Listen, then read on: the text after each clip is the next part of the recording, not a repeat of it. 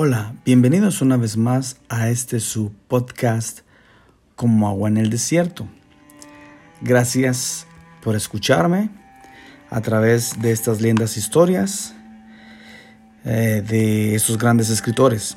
Seguiremos entonces con este gran escritor Max Lucado en su libro Enfrente a sus gigantes.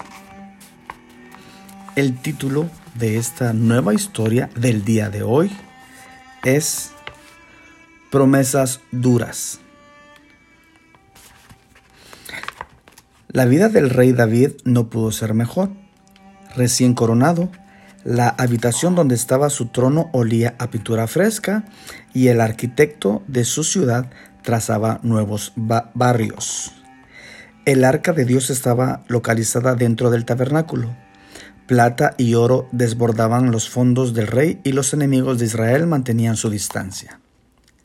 Los días en que tenía que eludir a Saúl eran recuerdos distantes. Pero algo removió uno de ellos. Un comentario, quizás, hizo renacer una vieja conversación. Quizás una cara familiar lo condujo a una antigua promesa. En medio de su nueva vida, David recuerda una promesa de su viejo amigo. El rey David averiguó si había alguien de la familia de Saúl a quien pudiera beneficiar en memoria de Jonatán. Segunda de Samuel 9:1. La confusión arrugó las caras en la corte de David. ¿Por qué preocuparse por el hijo de Saúl? Esta es una nueva era una nueva administración. ¿Quién se preocupa por la vieja guardia? David. Y lo hizo y lo hace porque recuerda un pacto que hizo con Jonatán. Cuando Saúl amenazó con matarlo, Jonatán buscó salvarlo. Jonatán tuvo éxito y entonces le hizo este pedido a David. Y si todavía estoy vivo cuando el Señor te muestre su bondad, te pido que también tú seas bondadoso conmigo y no dejes que me maten. Nunca dejes de ser bondadoso con mi familia, aun cuando el Señor borre de la faz de la tierra a todos tus enemigos. 20, 14 y 15. Jonatán efectivamente muere, pero el pacto de David no se cumple. Nadie hubiera pensado dos veces que él no cumpliría con su promesa. David tiene muchas razones para olvidar el voto hecho a Jonatán. Los dos eran jóvenes e idealistas. ¿Quién mantiene una promesa de la juventud?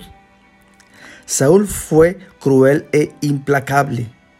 ¿Quién honra a los niños minusválidos? David tiene una nación que, que, gobernar y un ejército por dirigir. ¿Qué rey tiene tiempo para asuntos menores? Pero para David, un pacto no es un tema menor. Cuando catalogue al gigante al que David se enfrentó, asegúrese de que la palabra promesa sobreviva en su corta lista. Seguramente aparece en la mayoría de las listas de aquellos que quieran desafiar al Everest. El esposo de la mujer deprimida conoce el desafío de una promesa. Como diariamente ella se tropieza con una oscura neblina, él se pregunta qué le ocurrió a la muchacha con la que se casó. ¿Usted puede mantener una promesa como esta en el tiempo? La esposa de un marido tramposo se interroga lo mismo. Él está de vuelta y le pide disculpas. Ella está herida y se pregunta, ¿rompió su promesa? ¿Debo mantener la mía? Los padres se han hecho este tipo de preguntas.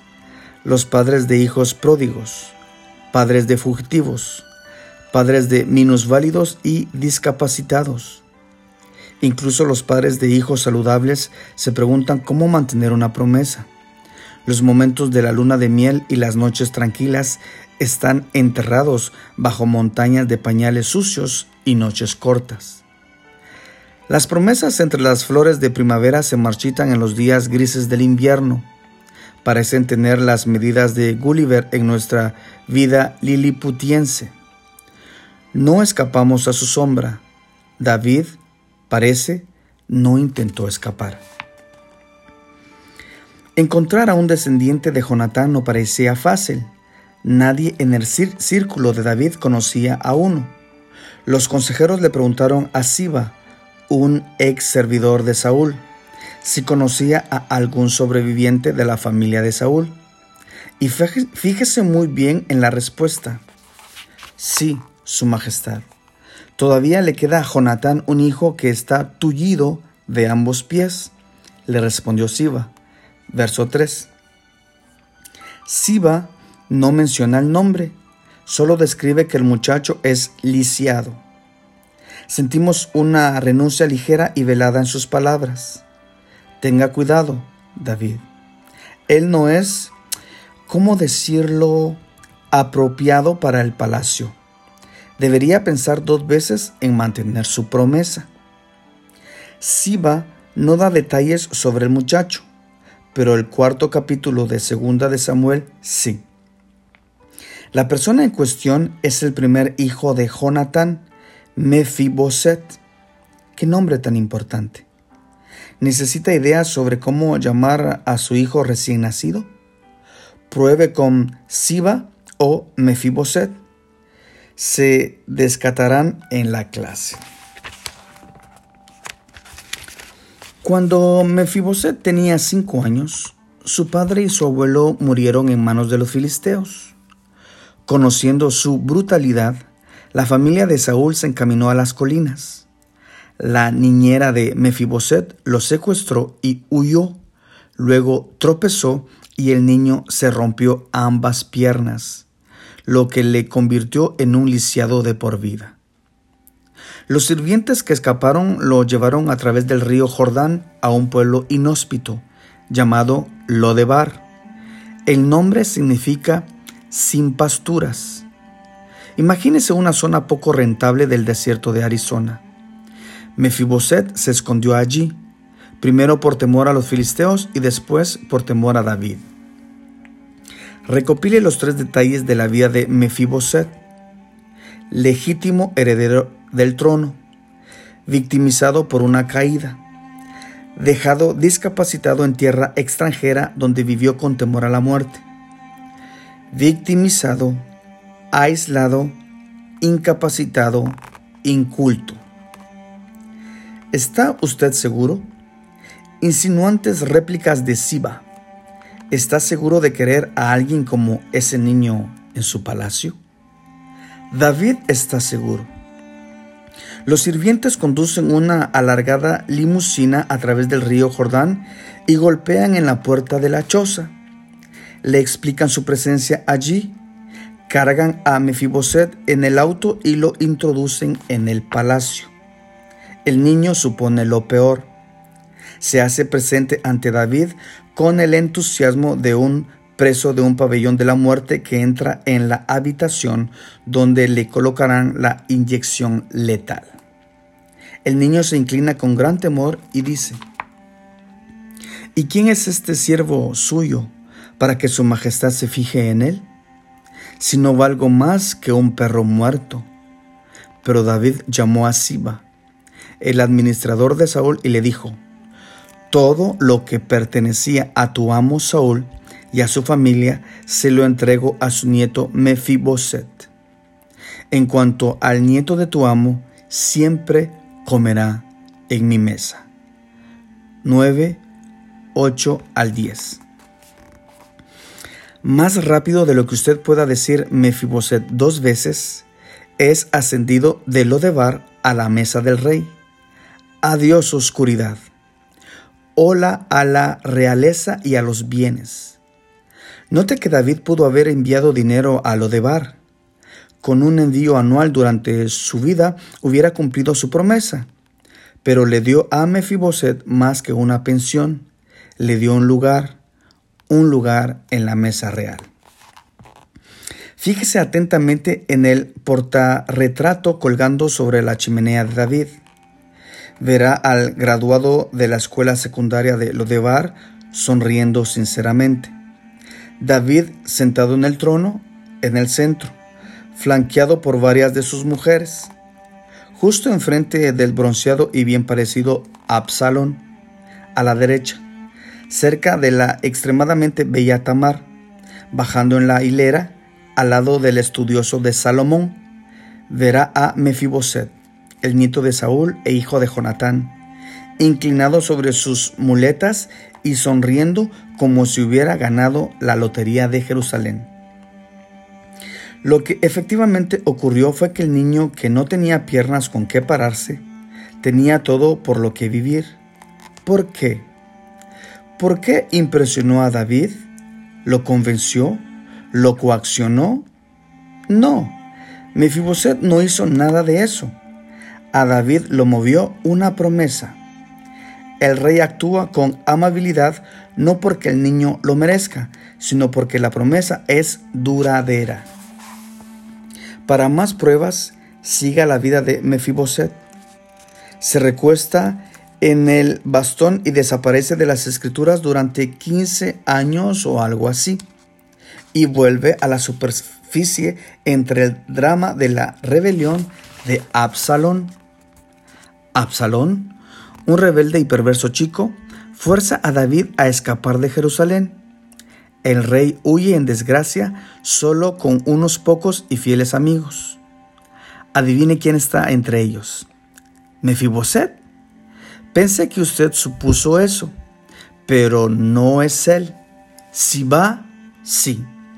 Si va, le dice a David que Mefiboset se ha puesto del lado del enemigo. David no responde.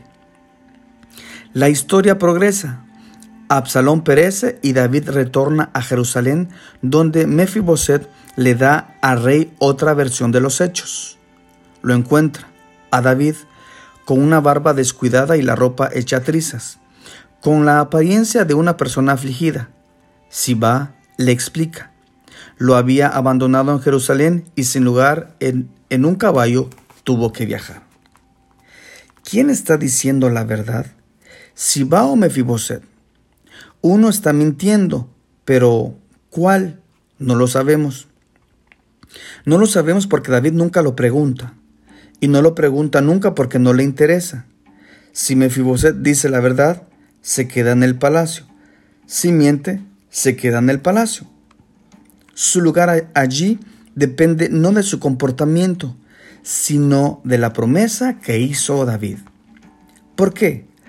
¿Por qué David es tan leal? ¿Y cómo? ¿Cómo puede ser tan leal? Si fuese posible preguntarle a David cómo cumplir su promesa gigante, nos llevaría de su historia a la de Dios. Dios establece el estándar para mantener un pacto. Como Moisés les dice a los israelitas, reconoce, por tanto, que el Señor tu Dios es el Dios verdadero, el Dios fiel, que cumple su pacto generación tras generación y muestra su fiel amor a quienes lo aman y obedecen sus mandamientos. Deuteronomio 7:9. Dios hace promesas y nunca las rompe. La palabra que en hebreo se utiliza para pacto es berith, que significa un solemne acuerdo de fuerzas vinculadas. Su irrevocable pacto corre como un hilo escarlata a través del tapiz de las escrituras. ¿Recuerda su promesa a Noé? Este es mi pacto con ustedes. Nunca más serán exterminados los seres humanos por un diluvio. Nunca más habrá un diluvio que destruya la tierra. Y Dios añadió, esta es la señal del pacto que establezco para siempre con ustedes y con todos los seres vivientes que lo acompañan he colocado mi arco iris en las nubes, el cual servirá como señal de mi pacto con la tierra. Cuando yo cubra la tierra de nubes y en ellas aparezca el arco iris. Génesis 9, del 11 al 14. Cada arco iris nos recuerda el pacto con Dios. Curiosamente, los astronautas que han visto el arco iris desde el espacio cuentan que está formado por un círculo completo. La promesa de Dios está igualmente intacta y no tiene fin. Abraham puede hablarle sobre las promesas. Dios le dijo a su patriarca que contar las estrellas y contar sus descendientes sería el mismo desafío. Para asegurar el juramento, Dios le hizo cortar a Abraham por la mitad varios animales. Para sellar el acuerdo en el este antiguo, el hacedor de promesas pasó por entre animales muertos divididos por la mitad, ofreciendo encontrarse con el mismo resultado si rompía su palabra. A medida que el sol caía y se volvió oscuro, Abraham vio el humo y la llamarada de una hornilla pasando por entre las mitades de los cadáveres. Entonces el Señor hizo un pacto con Abraham ese día y dijo, A tus descendientes les daré esta tierra, desde el río de Egipto hasta el gran río el Éufrates. 15, 17 y 18. Dios toma las promesas muy en serio y las sella en forma dramática. Considera el caso de Oseas. 700 años antes del nacimiento de Jesús, Dios le encomendó casarse con una prostituta llamada Gomer. Si su profesión no le dice nada, quizás su nombre sí. Oseas obedeció. Gomer dio a luz a tres niños, ninguno de los cuales era hijo de Oseas. Gomer abandonó a Oseas por una vida equivalente a la de una prostituta que se contrata por teléfono en un club nocturno, pero lo más degradante aparece en una subasta, donde los hombres ofrecieron dinero, como ocurría con los esclavos. Los hombres pequeños la hubieran rechazado, no Oseas, que saltó en la subasta, compró a su mujer y la llevó a su casa nuevamente. ¿Por qué? Aquí está la explicación de Oseas. Me habló una vez más el Señor y me dijo, Ve y ama a esa mujer adúltera que es amante de otro. Ámala como ama el Señor a los israelitas, aunque se hayan vuelto a dioses ajenos y se deleiten con las tortas de pasas que les ofrecen. Compré entonces a esa mujer por 15 monedas de plata. Oseas 3 del 1 al 2. ¿Necesita una imagen de cómo se mantiene una promesa a Dios? Mire a Oseas, cómo compra y lleva de vuelta a su mujer. Observe la hornilla que pasaba quemándose entre los animales. Mire el arco iris o mire a Mefiboset. Usted nunca ha sido presentado como Mefiboset, de lo de Bar, pero podría. Recuerde los detalles de su desastre. Él era un legítimo heredero del trono. Fue victimizado por una caída y discapacitado quedó en tierra extranjera donde vivió bajo el temor a la muerte. Esa es la historia suya. Usted no nació como el hijo del rey ¿A usted no lo dejaron inestable a causa de un tropiezo de Adán y Eva? ¿Quién entre nosotros no ha vagado por las arenas secas de Lodebar? Pero luego vino el mensajero del palacio, un maestro de cuarto grado, un amigo de la escuela secundaria, una tía, un predicador de la televisión. Ellos llegaron con noticias importantes y una limusina. No lo vas a poder creer, anunciaron. Pero el rey de Israel tiene un lugar para ti en su mesa. El nombre en el plato está impreso y la silla vacía. Te quiere en su familia. ¿Por qué? ¿A causa de tu cociente intelectual? Dios no necesita consejero. ¿A causa de su cuenta jubilatoria? Para Dios eso no vale nada por sus habilidades organizacionales? Seguro, el arquitecto de órbitas necesita sus consejos. Disculpe, Mefiboset. Su invitación no tiene nada que ver con usted y sí con Dios. Él hizo la promesa de darle vida eterna. Dios, que no miente, ya lo había prometido antes de la creación. Tito 1.2. Su vida eterna la ha causado un convenio, la ha asegurado un convenio y se ha basado en un convenio. Usted puede poner a lo de bar en el espejo retrovisor por una razón. Dios mantiene sus promesas. ¿No debería la promesa de Dios inspirar las suyas? El paraíso sabe que usted puede usar alguna inspiración. La gente puede hacer que se sienta exhausto. Y existen oportunidades en las que todo lo que haga no sea suficiente. Cuando un cónyuge elige partir, no podemos forzarlo a quedarse. Cuando un cónyuge es abusador, no deberíamos quedarnos con él. El mejor amor puede no ser correspondido. No intento en ningún momento minimizar los retos a los que se enfrenta. Usted está cansado, está enojado, no está de acuerdo. Ese no es el matrimonio que esperaba o la vida que quería. Pero las apariciones amenazadoras de su pasado están dentro de las promesas que usted hizo. ¿Puedo instarlo a que haga todo lo posible por mantenerlo? ¿Darle una oportunidad más? ¿Por qué debería? entienda la profundidad del amor de Dios. Cuando ama al que no es fácil de amar, tiene un destello de lo que Dios hace por usted. Cuando deja la luz del Porsche encendida para que el hijo pródigo, cuando hace lo correcto aunque a usted le hayan hecho lo incorrecto, cuando ama al débil y enfermo, usted hace lo que Dios hace en cada momento. Los pactos lo mantienen inscrito en el posgrado de la escuela del amor de Dios. Es por eso que Dios le ha dado este desafío. Cuando ama a los mentirosos, tramposos y rompecorazones, ¿no está haciendo lo que Dios hizo por nosotros? Preste atención y tome nota de sus luchas. Dios lo invita a entender su amor. También quiere que lo ilustre David lo hizo con Mefiboset. Es la parábola caminante de la lealtad a Dios. Oseas hizo lo mismo con Gomer. Almacenó devoción divina. Mi madre lo hizo con mi padre. La recuerdo cuidándolo en sus últimos meses de vida. Una esclerosis progresiva paralizó su vida a causa de la degeneración de cada músculo de su cuerpo. Y ella hizo por él lo que las madres hacen por sus hijos. Lo bañaba, alimentaba y vestía.